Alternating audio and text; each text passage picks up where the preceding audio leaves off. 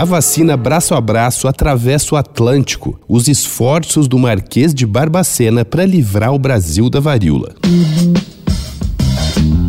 Dois pontos. Uma conversa sobre quase tudo com Daniel Almeida.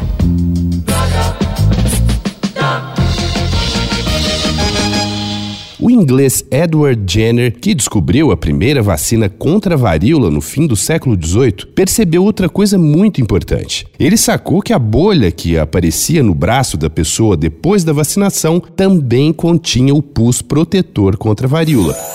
Assim, se você fosse vacinado, virava naturalmente um produtor da vacina. Então, oito dias depois da imunização, era preciso se apresentar novamente ao vacinador para que ele estourasse sua bolha e inoculasse esse pus em outras pessoas. O processo chamava vacinação braço a braço. Corta para o Brasil. É aí que entra em cena o mineiro Felisberto Caldeira Brante Pontes, o Marquês de Barbacena, um cara que teve uma atuação incrível como parlamentar, estadista, diplomata, general no campo de batalha durante o Império até os primeiros anos do Segundo Reinado.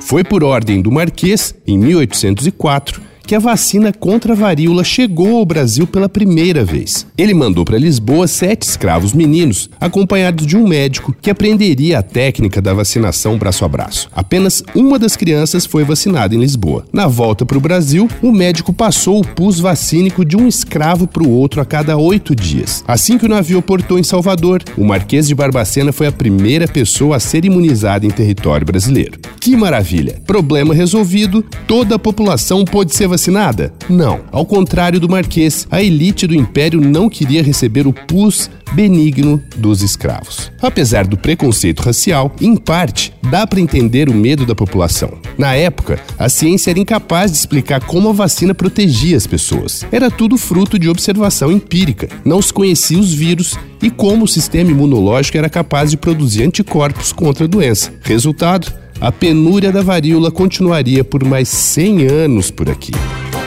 Enquanto a gente espera a vacina e tenta derrubar preconceitos, entra lá no arroba Danico Illustration e dá uma olhada nas minhas ilustrações inspiradas na série Picada de Amor Não Dói. Eu sou Daniel Almeida, dois pontos, até a próxima. Você ouviu Dois Pontos, uma conversa sobre quase tudo com Daniel Almeida.